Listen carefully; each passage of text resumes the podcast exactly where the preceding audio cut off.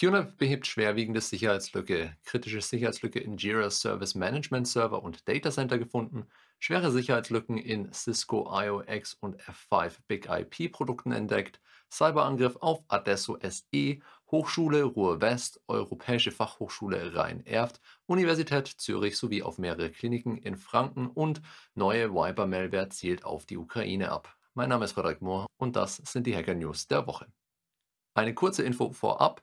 Diese News enthält einige Versionsnummern und CVE-Nummern. Ihr könnt wie immer alle Details auf unserem Blogpost direkt nachlesen. Den Link dazu gibt es in der Beschreibung. Aus der Kategorie Schwachstellen und Exploits. QNAP behebt schwerwiegende Sicherheitslücke. Eine kritische Sicherheitslücke, die als CVE 2022-27596 bezeichnet wurde und die Betriebssystemversionen QTS 501 und QTS Hero 501 betraf, wurde jetzt behoben.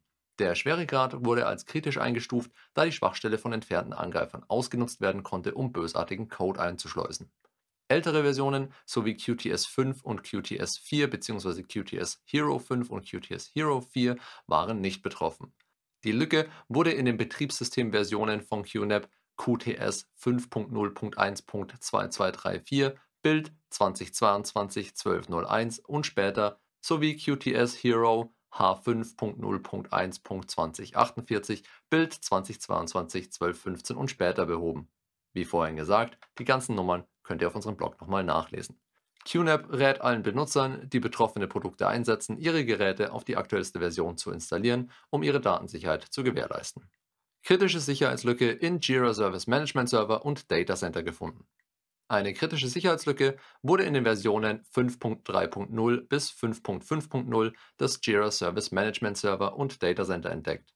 Die Lücke ermöglicht es Angreifern, sich als ein anderer Benutzer auszugeben und unter bestimmten Umständen Zugriff auf eine Jira Service Management Instanz zu erhalten. Atlassian hat bereits korrigierte Versionen veröffentlicht und empfiehlt allen betroffenen Benutzern, ihre Installationen zu aktualisieren. Atlassian Cloud Sites sind nicht betroffen.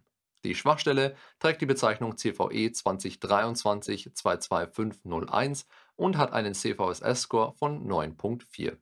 Schwere Sicherheitslücke in Cisco IOX und F5 Big IP Produkten entdeckt.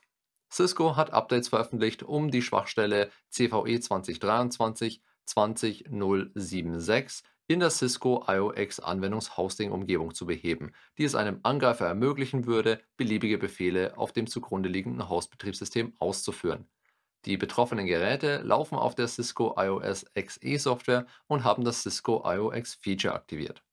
F5 hat ebenfalls eine schwerwiegende Sicherheitslücke CVE 2023-22374 in ihren Big IP Appliances entdeckt, die zu Denial of Service oder der Ausführung von beliebigen Code führen kann. Die Schwachstelle befindet sich in der iControl SOAP Schnittstelle und betrifft bestimmte Versionen von Big IP. F5 hat das Problem bereits mit einem technischen Hotfix behoben. Aus der Kategorie Hackergruppen und Kampagnen. Cyberangriff auf Adesso SE am 11. Januar 2023 wurde Adesso SE Ziel eines Cyberangriffs. Der Angriff wurde schnell erkannt und gestoppt und es wurden sofort alle notwendigen Schutzmaßnahmen ergriffen. Eine interne und externe Untersuchung läuft noch. Laut aktuellem Stand hatte der Angreifer Zugang zu internen Daten von Adesso und hat einige heruntergeladen. Kundensysteme und Kundendaten waren jedoch nicht betroffen und es wurden keine schadhaften Dateien hochgeladen oder bestehende Dateien verändert. Adesso beobachtet derzeit keine weiteren unbefugten Aktivitäten und ergreift zusätzliche Maßnahmen zur Erhöhung der Netzwerksicherheit. Außerdem wurde vorsorglich die Landesbeauftragte für Datenschutz und Informationsfreiheit in NRW informiert. Cyberangriff auf Hochschule Ruhr-West. Die Hochschule Ruhr-West ist Ziel eines externen Cyberangriffs geworden. Aus Sicherheitsgründen wurden die Systeme der HRW deshalb am 31. Januar 2023 vollständig vom Netz getrennt wodurch die meisten Dienste der Hochschule aktuell nicht erreichbar sind.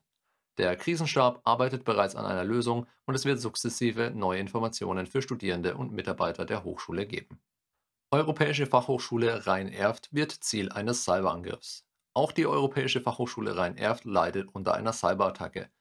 Interne und externe Spezialisten arbeiten gemeinsam an der Untersuchung des Ausmaßes des Angriffs und der Hintergründe. Die Hochschule arbeitet eng mit der Polizei und der Datenschutzbehörde zusammen, es gibt aber bisher keine Informationen über den Umfang oder den Inhalt des Angriffs. Die Hochschule schreibt in der Pressemitteilung auch, dass sie einer möglichen Erpressung nicht nachkommen würden. Der Studienbetrieb an den verschiedenen Standorten der Hochschule ist nur minimal beeinträchtigt. Aus Sicherheitsgründen hat die EUFH vorübergehend Teile der internen internetbasierten Dienste ausgesetzt. E-Mail und Telefonkommunikation ist jedoch weiterhin möglich. Die Hochschule bittet um Entschuldigung für eventuelle Verzögerungen und arbeitet mit Hochdruck an der Wiederherstellung der Dienste für Studierende und Partner. Heftige Cyberattacke auf Universität Zürich. Laut der Neuen Zürcher Zeitung ist die Universität Zürich aktuell Ziel eines massiven Cyberangriffs. Laut eigener Aussage konnten die Hacker bisher jedoch keine Systeme infiltrieren. Alle Mitarbeitenden und Studierenden wurden aufgefordert, ihre Passwörter zu ändern. Die Angreifer wirken professionell, das Motiv und die Identitäten bleiben jedoch unklar. Die UZH sorgt sich um die Sicherheit von Forschungsdaten und den Schutz von Angaben, die den Persönlichkeitsschutz betreffen könnten. Experten aus dem Datenschutz, die Kantonspolizei und andere Hochschulen wurden eingeschaltet. Cyberangriffe auf mehrere Kliniken in Franken. Informationen des Bayerischen Rundfunks zufolge wurden am Dienstag, den 31.01.2023, gleich mehrere Krankenhäuser in Franken von einer Hackergruppe angegriffen, darunter auch die Geomed Kreisklinik in Gerolzhofen. Die Homepage der Geomed Klinik war aufgrund eines Denial-of-Service-Angriffs mehrere Stunden nicht erreichbar. Das IT-System der Klinik selbst blieb unberührt, da es auf andere Server zugreift.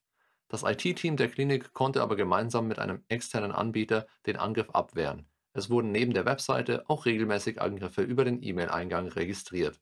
Der Geschäftsführer der Geomed sagte, dass sie aber bisher immer gut standgehalten hätten. Dazu ein paar Worte in eigener Sache. Die Klinik in Gerolzhofen hat den Cyberangriff durch ihre gute Vorbereitung sehr schnell registrieren und abwehren können. IT-Sicherheitsvorkehrungen wie Notfallpläne, Penetrationstests und Mitarbeiterschulungen müssen aber vor dem Ernstfall kommen. Lass uns gemeinsam die Schutzmechanismen aktivieren, die dein Unternehmen im Ernstfall schützen. Wir bieten dir Beratung, Sicherheitstests und interessant gestaltete Sicherheitsschulungen für deine Mitarbeiter an. Schreib uns einfach an kontakt at lastbreach.com. Und jetzt zurück zu den News. Aus der Kategorie Wirtschaft, Politik und Kultur.